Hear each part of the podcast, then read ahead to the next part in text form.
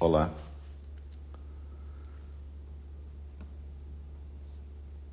Tudo bem? Voltamos aqui.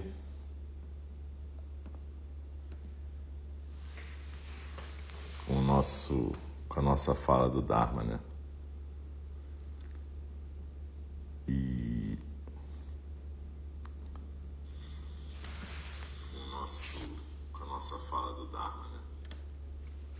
Eu sou o Alcio, um dos professores e professores de Energia, o Templo Zen do Cuidado Amoroso e Eterno, que fica fisicamente ali no Pavão Pavãozinho, Cantagalo,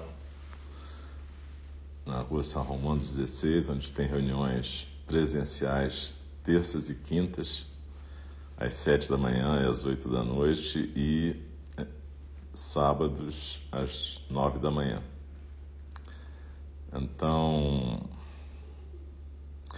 é, e que tem essa, esse nosso Zendô virtual que foi inaugurado logo no início da pandemia, do isolamento, que continuou porque a gente, nossa sangue cresceu, cresceu bastante e passou a abranger vários lugares, vários continentes. Então, hoje a fala do Dharma vai ser um pouco diferente. Normalmente, as professoras e professores de GNG que compartilham as meditações e falas do Dharma nas quartas-feiras, cada uma de nós está estudando um sutra e está compartilhando o seu estudo, sua investigação. E eu sempre acho legal se vocês puderem é, acompanhar esses estudos, porque quando a gente fala que uma pessoa é uma professora, não é para idealizar a pessoa. É para dizer que essa pessoa está se propondo a seguir num caminho mais comprometido com essa investigação que é a nossa prática. Lembra é, do Genzen Ji falou estudar o Zen, estudar a si mesmo. Estudar a si mesmo é esquecer de si mesmo. E esquecer de si mesmo também depois é ser autenticado pela miríade de fenômenos. Essa frase só podia ser o tema de várias falas do Dharma, mas Nesse momento, eu só estou citando para dizer que quando uma pessoa se propõe a ser professora, ela está se propondo a manter esse estudo, essa investigação e seguir adiante. E é por isso que a gente compartilha aqui, porque isso é um estímulo também para que cada uma das pessoas presentes aqui também possa se sentir autorizada a manter seus estudos e investigações e seguir adiante na prática. Cada uma de nós é um zendô, cada uma de nós é um templo. Então, é, eu lembro que a fala do Dharma é uma forma de zazen, não é praticamente uma aula é, para você ficar pensando e discutindo. E ela é uma manifestação do estudo e da prática daquela pessoa. E a gente escuta nesse estado de zazen, na mesma postura que a gente estava antes, na prática só que a gente deixa as palavras dançarem com a respiração. Depois você pode ouvir de novo, de um jeito mais analítico, estudioso, mas nesse momento é mais para deixar a coisa passar através. Normalmente a gente recita um verso três vezes no início e depois para acordar a nossa intenção de estarmos presentes e depois no final a gente recita três vezes os quatro votos dos Bodhisattvas, que é para a gente colocar uma intenção para as nossas vidas. Muito obrigado a quem está presente aqui e a gente vai seguir agora.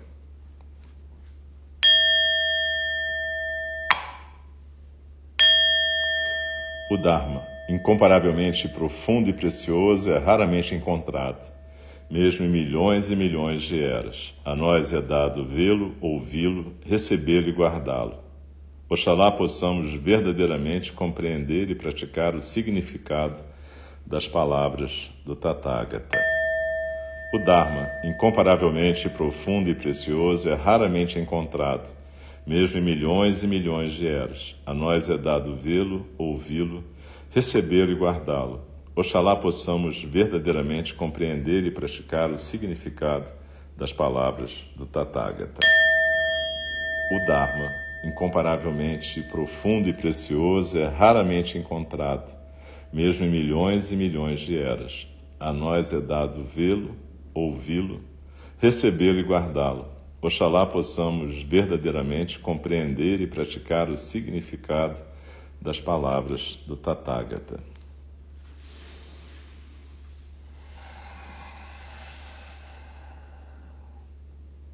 Em 1992, eu passei dois meses e pouco no Japão e eu tive a oportunidade de começar a minha prática no Zen, no templo de Sonji, em Ueno, Tóquio sob orientação do sensei Bunkei Yamamoto. Hoje em dia ele é Roshi. E não só ele me orientou no tempo, como ele me recebeu na casa dele, com a esposa dele, os filhos. Hoje em dia é um filho dele que é o professor lá. E é um templo Rinzai, a tradição Rinzai. E aquilo para mim foi muito marcante, porque eu tinha várias fantasias, tanto sobre o Japão como sobre o Zen e aquilo foi um, a abertura de um portal para mim. Primeiro porque naquele tempo não tinha tanta internet, nem tanta. Tinha, os telefones celulares também não era essa coisa. Então eu estava realmente bastante afastado do meu lugar natal, da minha família.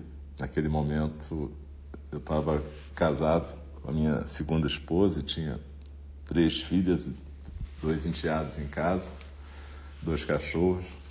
Enfim, eu tinha uma vida bastante movimentada, trabalhosa, sem dúvida, mas bastante prazerosa também. E aquilo me fez uma imensa falta quando eu cheguei no Japão. Eu tive muita angústia. E quando eu consegui achar um templo onde eu podia meditar, e aprender a meditar, porque até então eu nunca tinha entrado num templo zen, nunca tinha conhecido um monge. Aquilo para mim foi uma abertura de portas e eu entendi que eu estava enfrentando tudo aquilo que eu estava enfrentando porque tinha algo importante acontecendo ali, um caminho espiritual que eu estava buscando a vida toda. Naquele momento eu estava com 34 para 35 anos, né? Peraí, 92, então eu estava com 35 para 36 anos, é porque foi antes do meu aniversário. E eu pude receber esse presente que foi conhecer o Zen e o Zazen através de Bunkei Yamamoto Sensei.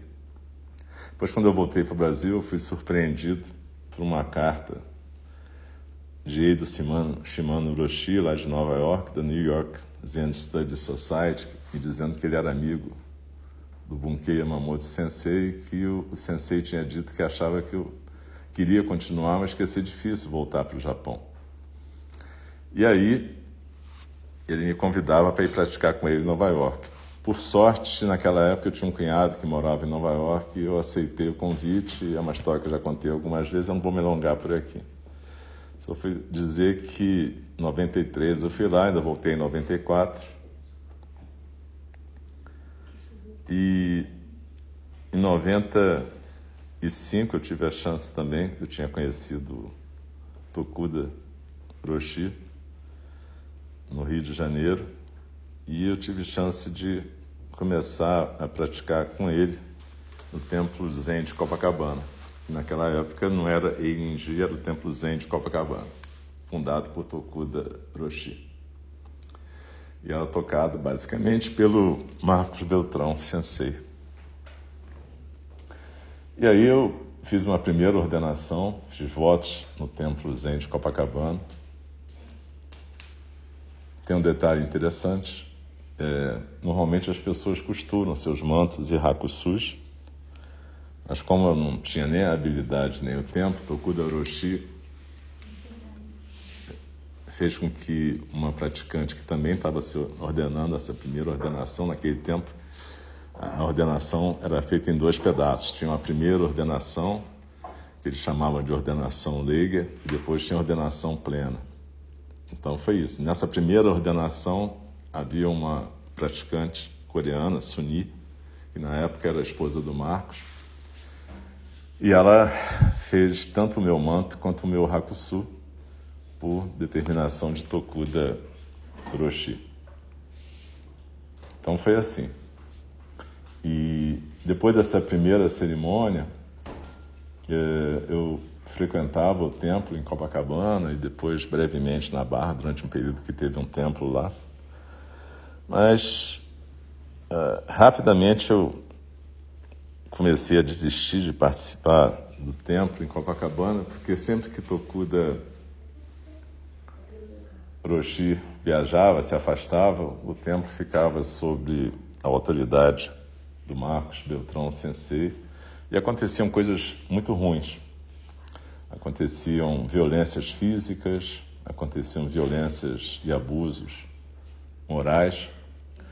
Então aquilo foi me fazendo mal e eu percebia que não havia nenhuma intenção de que aquilo fosse corrigido, mesmo quando era levado para Tokuda Roshi.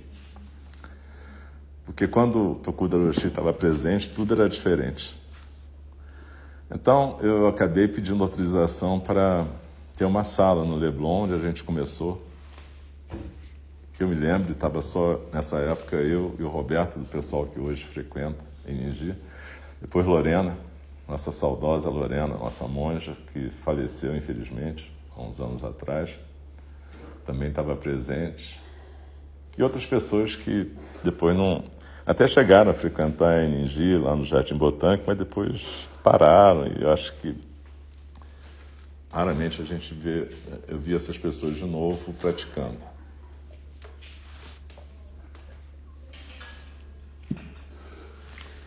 Depois disso, acabou que em 2001, uma das visitas de Tokuda Roshi, eu fiz a minha ordenação, eu tive a minha ordenação, eu declarei meus votos de monge naquela época, né? Pleno diante dele. E aí realmente eu acabei inaugurando um templo no Jardim Botânico. E era do Templo da Sangazen do Jardim Botânico. Tinha um nome japonês, né? Tudo que tinha que ter nome japonês era Shokubutsu Enji, Templo do Jardim Botânico. E a sanga era a Sangazen do Jardim Botânico. E algumas pessoas dessa época frequentam até hoje. Curiosamente, é, naquele tempo a gente era muito formal num certo sentido. Isso teve consequências, né? Consequências que se desdobram até hoje. É claro que a gente comete erros. Eu cometi erros. Vários, em vários campos da minha vida. E um dos erros foi ter levado a minha fantasia infantil dessa coisa de samurai. Praticamente não tinha filme de anime, né? Naquela época, no Brasil. Mas tinha literatura, tinha fantasia, tinha artes marciais. É, e a gente, na verdade, viajava nessa maionese. Então, quando a gente colocava aquelas roupas, aqueles coromões, aquelas roupas que são oriundas da China do século XIII, ou quando a gente usava o kiyosako para auxiliar na postura, a gente viajava numa certa maionese, sabe? E tinha todo um, um estudo, é verdade, e eu não, eu não renego o que a gente fez naquela época, mas eu posso perceber alguns erros que foram cometidos, pelo menos por mim. Um deles foi o formalismo. Eu, tudo bem que o meu formalismo era quilômetros aquém de formalismo normal, porque, por um motivo simples. Eu sou muito incompetente para rituais. Eu tenho dificuldade em decorar coisas, tenho dificuldade de reproduzir movimentos perfeitos. Nunca fui isso. É, então, na verdade, eu era naturalmente meio informal, mas não por uma questão de opção, mas por uma questão de incompetência. Mas mesmo assim, era bastante formal ainda, ainda tinha Kiyosako, que é aquela vara que carinhosamente é chamado bastão da iluminação, acho que na verdade é dar uma porrada nas costas da pessoa com um pau. E isso atendia essa fantasia do samurai, e percebam, tem um lado bastante claro de machismo, violência, comunicação violenta. Tem toda essa vassalagem feudal que fazia parte da cultura japonesa e que não tem nada a ver com o budismo, na verdade. A gente, quando comprou o pacote, a gente comprou o pacote inteiro. Mas, se você olhar para o budismo indiano, não tinha essas coisas. É claro que o budismo mais próximo do budismo indiano que a gente tem hoje em dia talvez seja o budismo Theravada. E eu também não acho nada maravilhoso naquilo, nos tipos de formalismo deles. Mas todo esse formalismo não tinha muito a ver com o Buda, né? Assim como o formalismo da Igreja Católica, das igrejas evangélicas, não tem nada a ver com Jesus Cristo, né? Na verdade, são questões humanas, né? Por um lado, uma necessidade real de organização e, por outro lado, uma necessidade muito mais real de poder, status simbólico e status financeiro, poder social. Então, quando a gente importou essa coisa do Japão, a gente importou o pacote da cultura japonesa. Olha, eu adoro a cultura japonesa, continuo adorando. Eu gosto de comida japonesa, eu gosto da língua japonesa, acho tudo isso legal. Mas gostar de cultura japonesa não quer dizer que eu vou me tornar um japonês. Eu não consegui nem saber o que, é que eu sou atualmente, né? Porque apesar de ser essa entidade chamada de brasileiro, as minhas raízes estão entre indígenas, pessoas de, de origem africana, pessoas de origem portuguesa, pessoas de origem norte-europeia. Então, quando a gente escolhe uma identidade, né, é uma escolha. Né? Se você falar que é brasileiro, é uma fantasia. Até porque essas fronteiras também não existem na geografia. Né? Mas tem essa coisa dos estados-nação, essa coisa do poder, de novo, né? que se expressa na geografia que a gente aprende na escola e que se expressa no Zen. O Zen é importante que a gente tenha claro isso. O Zen não nasceu isolado da realidade social do momento em que ele aparece na China no século VI ou quando ele aparece no Japão no século XIII. O Zen nasce com todas as outras produções humanas numa circunstância social, numa sociedade que tem seus pensamentos hegemônicos, suas doutrinas hegemônicas, suas relações de poder. Então, observe: o Zen nasceu numa sociedade de castas. E, do mesmo jeito que na Índia, no continente indiano, você entrar para uma organização religiosa budista era um jeito de você escapar da sociedade de castas, num certo sentido. Porque, teoricamente, dentro da ordem, você não tinha castas mais, você era monge, bixu. Né? Isso é muito teórico porque a maior parte das pessoas que ascendiam em cargos depois na estrutura das igrejas zen eram pessoas oriundas dos estratos nobres da sociedade japonesa. Você viu aquele filme Zen, que tem a história de Dogen, você percebeu isso. Então, na verdade, a gente comprou um pacote, como eu estava dizendo, bastante machista, bastante violento e muito favorecedor de abusos. Né? Eu me lembro que uma vez tinha uma, uma nossas práticas no sábado, lá no nosso templo, no Jardim Botânico, e eu estava passando aqui Osaka e tinha uma visitante que era da Nova Zelândia. Quando ela ouviu a primeira paulada, ela saiu correndo do Zendô. Depois ela falou comigo que ela não conseguia praticar num lugar onde tinha esse tipo de violência. Na época eu achei um absurdo. Falei assim, nossa, que frescura, não tem que gostar ou não gostar, é assim. E você vê que arrogância, né? Que empate. Tá bom que isso era a prática da época, mas ela foi muito mais zen do que eu. Teoricamente, o professor, que sabia das coisas. Então, algumas coisas que eu quero que vocês vão observando. A coisa machista. O Tokuda mandou a Suni fazer a minha roupa. Por que, que ele mandou a Suni fazer? E por que, que ele não disse assim, ah, dá teu jeito, se vira e aprende? Observe isso. Por que, que o Marcos podia fazer o que queria? Por que, que ele podia bater nas pessoas de verdade? E não acontecia nada com ele. Por que, que um monge lá de Minas podia espancar a esposa e jamais foi sequer divertido? a gente começa a observar certas coisas que para mim culminaram já dando uma, uma volta no tempo, né? E eu fui, isso fui, eu fui escutando essas coisas, por exemplo, esse comentário daquela praticante ficou em mim, apesar de eu ter reagido inicialmente. Mas eu comecei, hoje em dia, quer dizer, eu continuei estudando e continuei praticando, também praticando com a Joan lá no Pai, ao vivo e também à distância. E eu comecei a entender um pouco mais a violência que estava presente e a raiva que estava presente em várias regras nossas. Se você lê o nosso manual de regras, até hoje, quando eu leio aquilo, eu tenho vontade de chorar com a raiva que eu vejo ficar destilada ali. Tem muita raiva ali. Como eu redigi a maior parte daquilo, pode dizer, nossa, eu não estava muito bem, né? Mas, se você for ler formalmente, tem preceitos e tem regras que são óbvias, né? É, mas tem um tom ali que para mim não soa bem hoje em dia.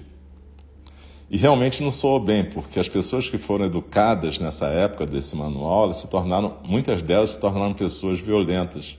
Não necessariamente batendo, mas violentas moralmente, violentas pelos preconceitos. Eu outro dia encontrei no Jardim Botânico, quando eu estava no Rio, uma dessas pessoas que praticou naquela época, que está muito afastado há muito tempo, e fez um comentário: Ah, você tem ido a, a, a Eu falei: Não, estou morando em São Paulo. Raramente eu. É, ele falou, porque o pessoal que está lá é contra o zazen. Falei, como assim contra o zazen? Não, porque eles não fazem como devia ser feito. E aí eu tinha que fazer alguma coisa, falei, ah, tá bom, depois a gente conversa. E aquilo me magoou muito, porque eu não achei que o problema era daquela pessoa, achei que o problema era meu, porque aquela pessoa foi formada por mim. Em outro momento. E aí eu pensei, nossa, que coisa, rapaz. A pessoa já sabe o que é o zazen, o que é o zen, como deve ser. E o pior é que, enfim, pratica onde, né? Veja, é... a gente não pode considerar o zen como uma coisa que está fora do mundo relativo, como se a gente pairasse no zen fora do mundo relativo. Na verdade, a gente está no mundo relativo. E são relações que muitas vezes são relações de poder, relações onde existe discriminação de gênero, discriminação de raça, um monte de discriminações. Quando isso foi progredindo e depois eu convivi com outras situações, até para mim situações de crime praticadas pelo Marcos Sensei, que aliás é o único herdeiro formal do mestre Tokuda no Brasil, o único registrado formalmente na Sotoshu. Quando ele cometeu um crime e foi acobertado pelo mestre Tokuda, para mim deu. E eu, de certa forma, rompi com o mestre Tokuda. Veja, eu não deixo de reconhecer tudo que eu aprendi com ele de bom, mas também não deixo de reconhecer tudo que eu aprendi de errado. Porque muitas vezes as pessoas separam as coisas como se o mestre Okuda fosse bonzinho e o Marcos a pessoa psicopata. Mas veja, é que nem eu tira bom e tira mal. Alguém tem que fazer esse papel do mal.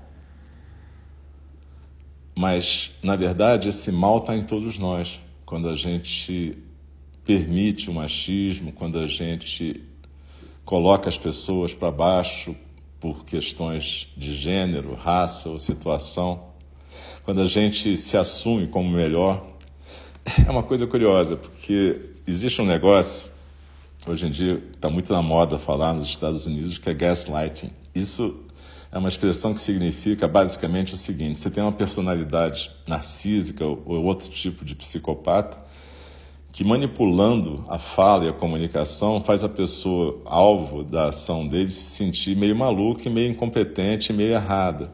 Mas na verdade aquela pessoa narcísica está manipulando e oprimindo a outra. Normalmente é feito em relações entre homens e mulheres, mas isso ocorre também em relações de trabalho e também nas instituições religiosas. Veja, é só você observar que as mulheres, para subirem na instituição budista, tiveram que se vestir de homens, raspar a cabeça, usar a mesma roupa. E aí é curioso porque disse para nós que isso tudo é para você poder se desapegar do seu ego. Ah, bonito, legal.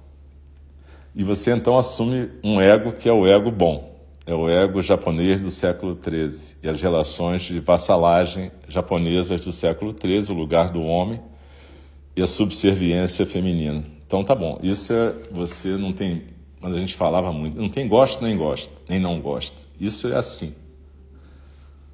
E eu fico pensando aqui que se eu ouvisse isso em qualquer outro ambiente, meu ambiente de trabalho, na faculdade, é, é, em qualquer situação política, eu ia dizer: olha só, mano, isso não existe. É assim e pronto. Que isso? De onde saiu essa luminosidade toda? E aí eu fiquei entendendo, falei, nossa, mas isso é que nem as piores práticas fundamentalistas das igrejas pentecostais. O cara pega a Bíblia e fala, está escrito aqui. Aí você pega o Shobogenzo, lê e você interpreta do jeito que você quer. Está escrito aqui, ó. Tudo vem do Zazen. Mano, vai estudar Dogen direito. Ele não está dizendo que tudo vem de ficar de perna cruzada. Ele até fala que se você ficar muito tempo de perna cruzada parado, você vai virar um sapo. Mas os sapos são a manifestação mais perfeita da natureza de Buda. Então eu estou meio confuso. Veja, é, ele fala que tudo vem do Zazen, porque Zazen é uma postura no mundo, não é só uma postura no Zendo. Quando você conseguir ficar em Zazen 24 horas, você realmente vai estar iluminado, porque para ele prática é iluminação, não é algo que você conquista, ganha e bota no pescoço como um Hakusu. Então, é, o que eu estou dizendo é o seguinte: Einindi não surgiu do nada, surgiu a partir da minha intenção de compartilhar a prática como professor na época. Mas já tinha o prévio, né? Tinha toda a história do Zen, tinha o Templo Zen de Copacabana, todas as histórias de violência que tiveram. No nosso templo, no Jardim Botânico, não teve aquele tipo de violência do Marcos, mas tinha o uso do, do Kiyosako, que hoje em dia eu acho que é uma coisa abusiva. Quando é que o Buda usou um Kiyosako? É, na verdade, tinha a ver com essa fantasia do samurai, né? E do senhor feudal japonês. E aí, é, o pior disso tudo é que a gente passou a impor certas regras sem perceber o que, que era o preceito e o que, que é uma interpretação dura, sem suavidade, sem compaixão. A gente não tem que fazer zona, bagunça. Mas a gente tem que ter compaixão com sabedoria. Eu aprendi isso muito no pai. Mas mesmo ultimamente, conversando com a Jo, ela me pediu também para ir para lá, não é só porque ela quer tirar um pouco de férias, de descanso. Porque ela até vai estar metade do tempo que eu estiver lá, a gente vai estar juntas. E, mas é também porque ela falou que a gente precisa colocar mais amor no Zen. Vocês devem ter visto que ela já deixou crescer o cabelo, que ela tem uma fala diferente agora. Ela também continua praticando, estudando, ela não parou há 20 anos atrás. E ela trabalha no mundo. E ela não fica sentada de manhã até de noite no Zendô. Ela trabalha no Himalaia, andando, ela trabalha fazendo zazen nos abrigos onde o pai fornece alimentação. Enfim, é, o Zen não, não é uma coisa estagnada, uma coisa amarrada Aqui no Brasil é muito e a gente tem que tomar cuidado para que a energia não siga nesse caminho. Eu abri mão de continuar como é, coordenador de energia porque eu acho que essa figura nem precisa nem deve existir. Essa idealização de um professor que é tudo, professor, administrador, que sabe desde quando a privada está entupida até a explicação do Shobogenzo. Não é para ser assim.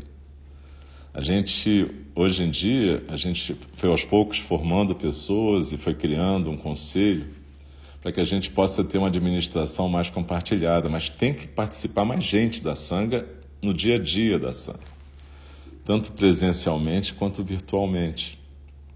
Participar através de doação, sim, porque precisa de dinheiro para sustentar a casa e precisa de dinheiro para poder ter esse tipo de encontro.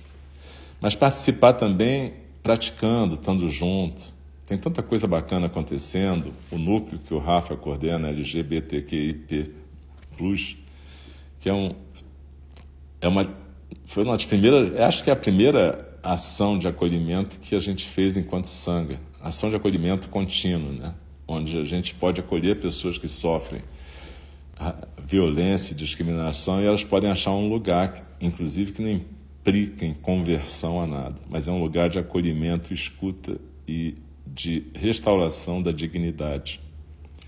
Então, a gente, como grupo de prática religiosa, porque a gente é um grupo de prática religiosa, eu sei que tem esse papo todo de espiritualidade, que é um papo bonito, mas essa é uma instituição religiosa. Para quem não percebeu, então entenda: a Iningi não é uma instituição comercial, é uma instituição religiosa, é uma instituição dedicada ao Zen budismo. Embora não, isso não seja uma coisa exclusivista, tem esse viés. Então, se você tem ali uma prática religiosa, essa prática não pode ser uma prática que retire a dignidade das pessoas, que afronte a dignidade das pessoas. Ela tem que ser uma prática que reconheça e valorize as diferenças, que respeite as diferenças. Ela tem que ser uma prática que permita que as pessoas mais discriminadas possam ter um lugar de igualdade e igualdade e equanimidade e, na verdade, eu até digo mais: nossa sanga precisa ser uma sanga mais feminina mesmo. Ela tem que ter mais mulheres na sua coordenação, no seu conselho. Porque, francamente, a arrogância masculina é insuportável. Ah, principalmente quando a gente adota essa fantasia samurai, sabe? Ou a gente acha que a gente sabe o que é preciso ser feito. Uma coisa importante que tem a ver com a minha visão, eu deixei de ser coordenador tanto para aquelas questões que coloquei na carta, mas também porque achar que agora é outra fase na minha vida. Mas eu também acho que é outra fase para Iningi. Eu acho que vários erros foram cometidos e têm que ser revistos. Tem que, a gente tem que saber, enquanto sanga, se a gente quer virar uma sanga legalista, calcada em regras, ou se a gente vai virar uma sanga de prática realmente. E, de novo, prática para mim não é ficar com a bunda sentada no zendô é, horas a fio. Se fosse isso, seria muito fácil. A questão é se você consegue levar o zazen para a tua vida o tempo todo. Entenda isso. É, é, bacana a gente sentar junto no Zendô, mas Zen não é só isso. Isso é apenas um treinamento, gente. Zazen é a vida toda. É cada momento da vida. Então, observa, por exemplo, a gente tem algumas práticas que a gente tem que se dedicar mais. O conselho é bacana o conselho administrativo. E agora, a roda do conselho, que é outra coisa, é uma prática muito legal. Só que a roda do conselho é para ser uma roda onde você ouve e fala a partir do coração, ou seja, você fala de você, não dos outros. E você mantém o sigilo daquilo. E mais do que isso, lembre-se, quando você estiver num conselho, é para falar de você, do que você sente sobre você mesmo. Agora, você pode fazer reuniões administrativas, onde você pode ver, dividir funções, tomar decisões, isso é outra coisa. Roda de conselho não é para tomar decisão. Roda de conselho é para que a gente possa corporificar a prática e a gente sintonizar com a gente mesmo e cada um saber em que ponto que o outro está. Então, a gente tem que evitar as armadilhas da fantasia da cultura japonesa samurai, do narcisismo da nossa cultura. A gente tem que aprender realmente a praticar a compaixão e a sabedoria em conjunto. A gente tem que recuperar o lugar das mulheres. Olha, recuperar o lugar das mulheres não é só recitar, é, não é só recitar nome das ancestrais numa quando a gente está num ritual em que a gente recita a linhagem. Até hoje, quando esse é feito, é recitado separado. Na verdade, a gente tem que entender que quando a gente recita uma linhagem, a gente está falando de uma ancestralidade. E aí é importante a gente entender qual é a nossa ancestralidade. É importante é, a gente entender que, se a gente está no Brasil, a gente tem uma ancestralidade que inclui indígenas, pessoas de origem africana, pessoas de origem portuguesa. A gente tem uma ancestralidade múltipla. E quando a gente vai recitar uma linhagem, por que, que a gente vai ter que assumir uma ancestralidade só? Uma ancestralidade, inclusive, estrangeira. É um pensamento colonial, gente. E, na verdade, a gente não pode. Vida estrangeira. É um pensamento colonial, gente. Então a gente não Na pode. Verdade, a gente se dedicar a esse a essa prática como se isso fosse de novo fora do mundo. Percebe? Não é para você brigar com a herança japonesa, mas ela é uma das heranças nossas. Nossa prática começou no lugar que hoje é o Nepal. Passou pelo Tibete, pela China, pela Coreia, pelo Japão, chegou aqui nos Estados Unidos e em vários lugares da Europa. Então a gente, na verdade, a gente tem que honrar todas as nossas ancestralidades. Quando a Joan me convidou para ir para o pai, ela falou assim: Eu preciso que você fale de amor para os residentes lá. E, eu falei, ela, e ela me perguntou assim: Mas você vai levar aquela nossa roupinha, né? Os seus mantos? E eu falei: Pô, claro, eu não preciso afrontar a regra de o pai. Eu não, eu não, não acho que isso seja necessário, na verdade. É, eu diria para vocês que é, a gente a gente pode honrar todas as nossas ancestralidades. Não só pode, como deve honrar nossas ancestrais, nossos ancestrais também. Incluir as linhagens japonesas, chinesas, hindus que a gente já tem, mas também as linhagens das nossas tradições nativas daqui. Nativa eu estou usando o termo para as coisas que nascem nessa área que a gente chama Brasil. Então, na verdade, eu acho que a gente tem uma tarefa enorme pela frente que não vai se completar em uma geração. Mas é a tarefa de que a gente entenda que o Zen inclui tudo. O Zen não é a gente brincar de ser japonês. O Zen não é a gente ficar sendo arrogante em cima das pessoas e acusando pessoas de não serem Zen de não fazerem as coisas que devem fazer, porque a gente sabe, sabiamente, tem um código na cabeça da gente que diz tudo. Então, é, perceba, tem uma tarefa enorme pela frente. Essa tarefa não é só você decorar o Shobogenzo ou um manual de regras. É você descobrir como é que você vive o Zen o Zazen a cada momento da sua vida e mais do que isso, como é que você vive isso amorosamente. Senão esse nome, Templo Zen do Cuidado Amoroso Eterno, passa a ser quase que um daquela coisa do George Orwell, né? Nove língua, né? é tempo do cuidado amoroso eterno, mas é só porrada, tiro e bomba, né? Acusações, é, desvalorizações, reduções. Não pode ser isso, gente. A gente tem que botar em prática o feminino na gente. Esse masculino tem que ser é, suavizado, domesticado. Ele tem que aprender a ser mulher também. E eu não estou. Eu sei que existem mulheres que são extremamente machistas e, e, e que também precisam aprender esse feminino. Não estou falando necessariamente das pessoas enquanto homens e mulheres, estou dizendo que esse feminino tem que ser vivido. A compaixão, o cuidado amoroso e a sabedoria, tudo isso em conjunto. Veja, a gente, para poder viver bem, a gente não vai poder negar nossas origens, todas elas. E a gente não vai poder negar que aquela casa foi lugar de muita violência. Então tem um passado nessa casa e a gente tem que estar atento para isso, para a gente não recair nos mesmos erros. Nem no espancamento físico, nem no espancamento moral. É muito fácil a gente acusar as pessoas dizendo que ah, isso não funciona porque Beltrano não faz aquilo, Fulano não faz isso. Mas cada vez que a gente acusa alguém, a gente está falando da gente e da nossa prática narcisa e arrogante.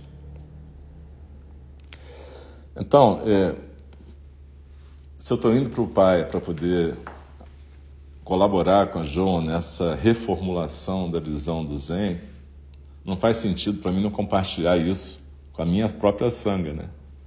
e dizia, gente, olha só, eu estou nesse momento. Aliás, quem acompanha as falas do Dharma sabe que eu estou nesse momento porque já me acompanhou lendo o último livro do Mark Epstein, já me acompanhou lendo o Sutra de Vimalakirti e está me acompanhando agora no Sutra do Coração. Então isso não é novidade nem surpresa para quem está acompanhando o meu percurso. Mas eu sei que nem todo mundo acompanha. Essa ilusão eu já perdi há muito tempo, né? De que todo mundo está acompanhando o professor, porque ele é o professor da sangue. Pelo amor de Deus, eu sei que não é assim. Nem precisa ser. Eu talvez tenha oito ou nove alunos ou alunas na sanga daqui, do Rio, de São Paulo e Portugal. Mas tudo bem, eu digo assim, alunos que eu tenho uma relação pessoal de Dokusan. Mas é, o mais importante é que cada uma de nós tem uma responsabilidade. A minha é essa, de continuar na prática, continuar na investigação, avançar no jeito que eu estou praticando para que eu possa compartilhar esse jeito e, obviamente, eu até quis deixar de ser coordenador de ENG e ser só uma das professoras, porque eu sei que se eu continuasse coordenador também, o que eu falasse ia ter um poder. Continua tendo, mas eu sou um praticante, eu não sou a pessoa que vai resolver. Para isso tem um conselho e tem a sangue inteira. Mas eu queria muito que vocês todas escutassem isso, porque eu queria que vocês soubessem em que página que eu estou, em que página que eu vou estar lá com a Joan, o pai. Provavelmente, talvez eu consiga transmitir a fala do Dharma quando eu estiver lá, a fala do Dharma que eu vou fazer lá. Mas, de qualquer maneira, vai ser em inglês, porque vai ser no pai, enfim, será isso. Mas eu também tenho a, felicidade de saber que a nossa mana Valéria, a nossa mana Natasha vão estar comigo lá pelo menos uns 10 dias desse período que eu estiver lá. Vai ser muito legal. Porque eu acho que elas fazem parte desse movimento. E eu acho que todo mundo faz, cada uma pessoa do seu jeito, né? Eu não poderia também, é, já passei um pouco do tempo, e daqui a pouco a gente vai recitar os quatro votos, mas eu não queria acabar também sem, de novo, fazer um agradecimento ao Diego, ao nosso mano Diego, que foi quem segurou a onda em energia durante a pandemia Claro que com seus problemas e defeitos, como qualquer um de nós, mas ele estava lá, né? Ao contrário da maioria de nós. Então, é, eu gostaria muito de reconhecer o nosso mano Diego, o esforço dele esse tempo todo. Claro que ele foi auxiliado muito pelo Ricardo, nosso mano Ricardo, também pelo mano Rafael, pelo mano Anant, pela mana Natasha, mas ele basicamente ficou muito sozinho. E eu acho que foi um erro também, nosso. Pelo menos meu, né? Tudo bem que eu estava uma parte do tempo em Friburgo e depois em São Paulo, mas enfim. Eu acho que a gente tem que reconhecer o que tem que ser reconhecido. E eu queria também reconhecer o trabalho do nosso mano Roberto. O Roberto, na verdade, hoje em dia, ele é o herdeiro do meu Dharma, né? Isso para mim só quer dizer que eu reconheço particularmente o trabalho constante dele, a, a presença suave, sutil, silenciosa. Por isso que eu acho que ele é meu herdeiro do Dharma, no sentido de que não é para ele ser o chefe agora, porque essa figura do chefe acabou, gente. Não é para o Roberto ficar dando ordens, não é para isso que ele está lá. Mas ele representa essa linhagem do Dharma em energia. É só isso. Ele tem que ser respeitado nesse lugar, ele é oficialmente o cara que faz as cerimônias, ele pode delegar isso para quem ele quiser. Mas ele é o, o nosso. Atualmente, ele seria aquilo que no mosteiro é conhecido como. Eu não gosto de usar esses nomes, né? Abade, porque isso acaba implicando em relações de poder. A gente vai ter que inventar outro nome. Eu, eu gosto de dizer que ele é o representante do Dharma em NG. E eu agradeço muito a ele pelo esforço nesses, sei lá, 30 anos que a gente está junto. E, enfim, era basicamente dizer que eu vou sentir saudade, tanto saudades do nosso virtual quanto saudades do presencial mas que vocês todas estão no meu coração o tempo todo e que eu espero que a gente, mesmo estando lá, a gente possa ter algum contato. Eu não sei, porque eu vou descobrir ainda a, a minha rotina lá na primeira semana, então Vou ver como é que eu vou poder fazer alguma coisa. Talvez eu até possa fazer alguma fala do Dharma. Isso eu acho mais difícil, porque por acaso é nas quartas-feiras, no mesmo horário, quando você faz a conversão do, dos horários. Mas talvez outras coisas, outros horários, outros encontros. Eu queria agradecer demais a todas vocês que estão aqui até agora. Quem estiver escutando depois, eu também agradeço e eu espero que a gente possa construir uma sangue em outras bases, sabe? em bases mais de compaixão, compaixão amorosa, cuidado amoroso, e não uma sanga legalista, narcísica, machista ou de arrogante. Agradeço e a gente agora pode recitar juntos os quatro votos e que a gente possa trilhar, continuar trilhando nossos caminhos em conjunto.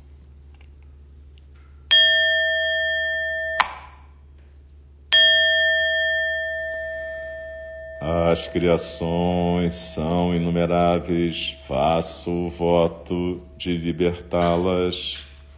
As ilusões são inexauríveis, faço o voto de transformá-las.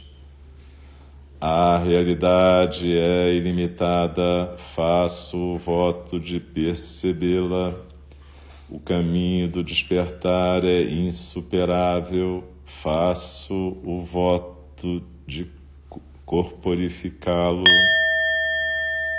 As criações são inumeráveis, faço o voto de libertá-las.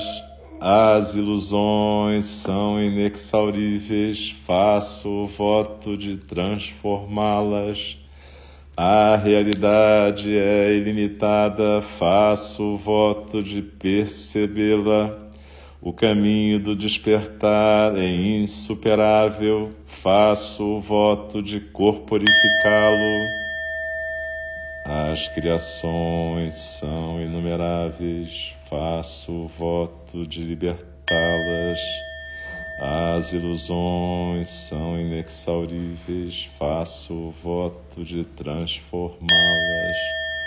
A realidade é ilimitada, faço o voto de percebê-la.